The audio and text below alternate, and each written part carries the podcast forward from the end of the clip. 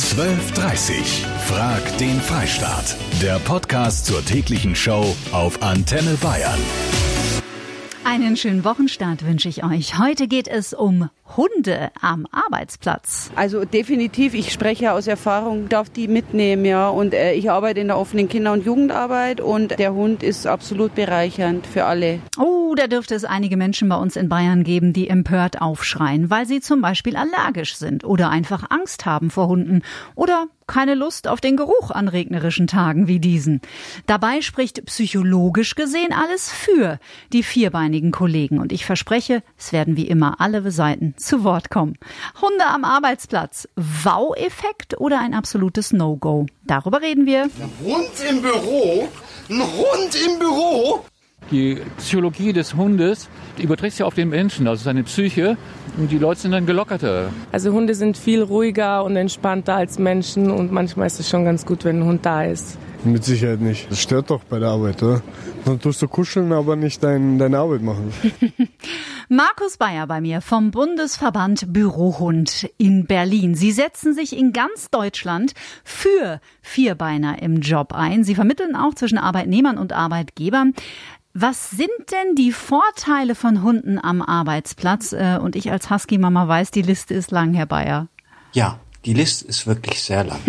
Wir unterscheiden zwei große Säulen. Säule 1 sind die gesundheitlichen Vorteile und Säule 2 sind die darüber hinausgehenden Vorteile für Unternehmen. Mhm. Bei den gesundheitlichen Vorteilen ist es das Bindungshormon Oxytocin, was beim Streicheln eines Hundes im Körper von uns Menschen und auch im Körper der Hunde freigesetzt wird. Und dieses Oxytocin senkt linear die Stresshormone Insulin und Cortisol.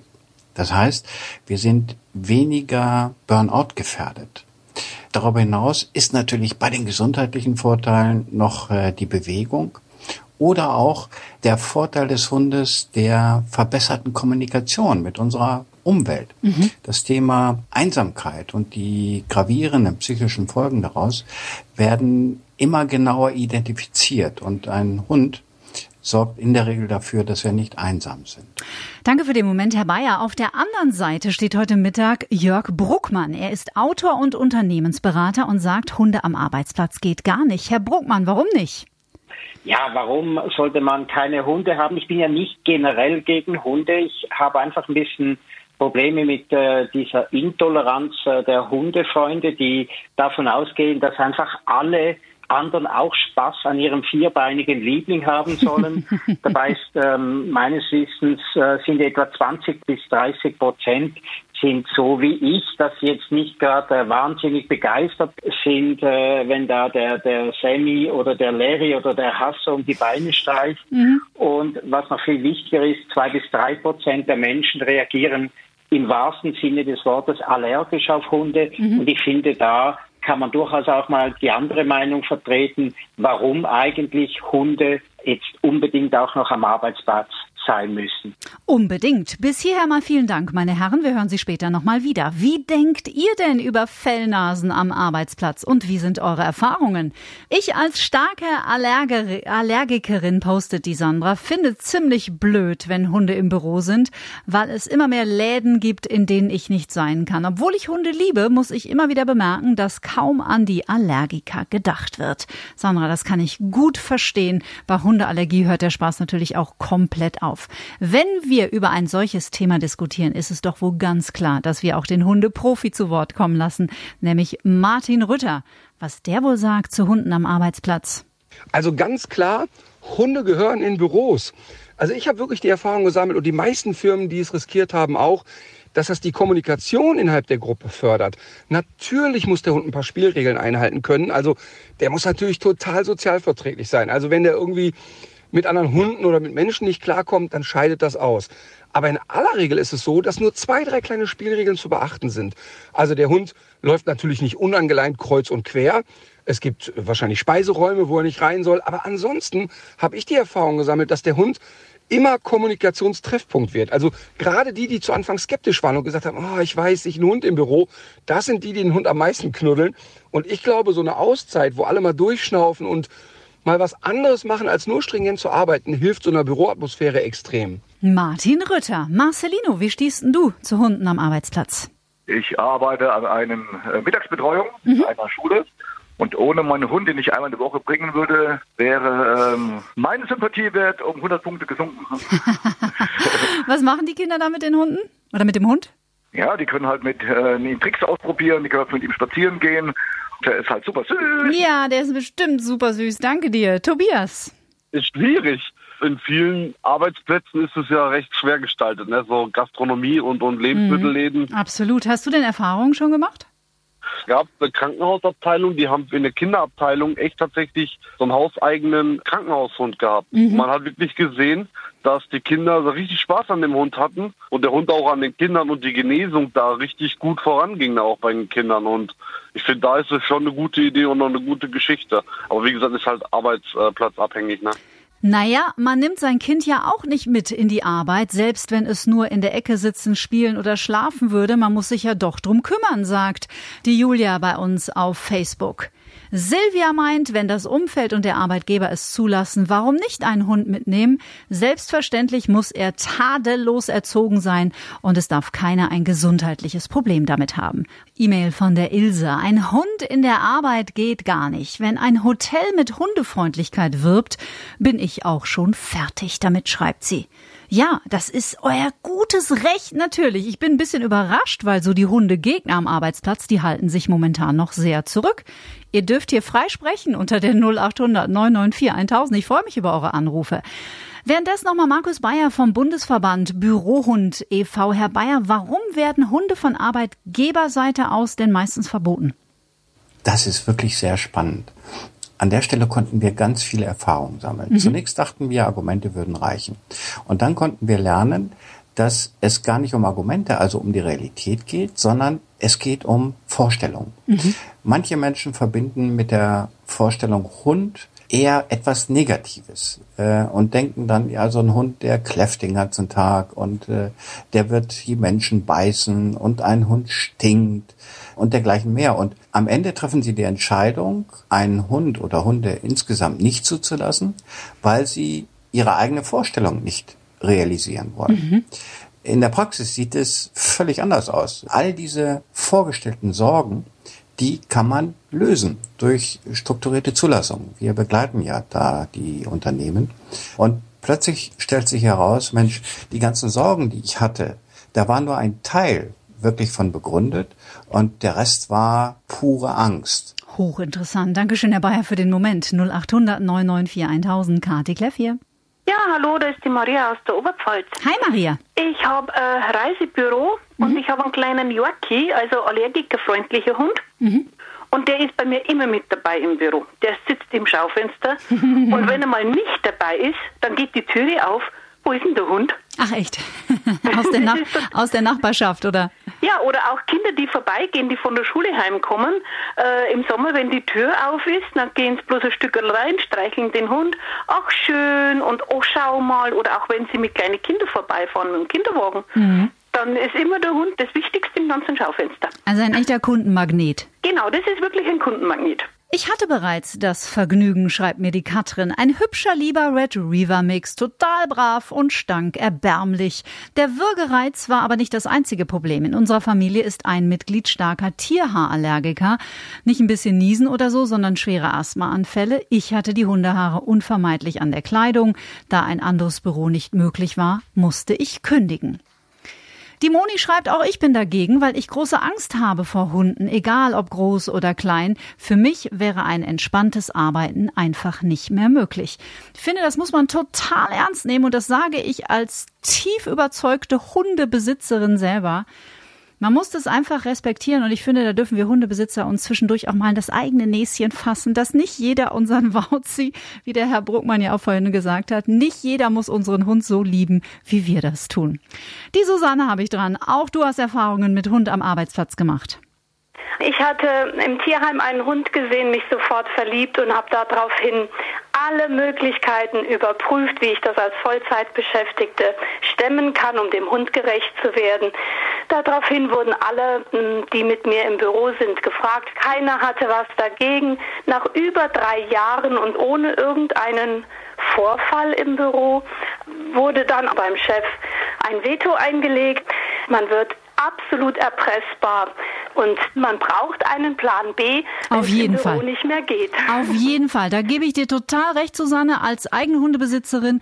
Äh, mal am besten immer auch noch einen Plan C im, in der Hinterhand haben. Also in dem Moment, wo Kollegen ähm, vielleicht allergisch sind oder auch einfach Angst haben, da hast du als, ziehst du als Hundebesitzer tatsächlich meistens den kürzeren. Wie ist es denn ausgegangen bei dir noch ganz kurz zum Schluss? Es gab keinen Grund gegen den Hund, es gab dann nur einen Grund wahrscheinlich gegen mich.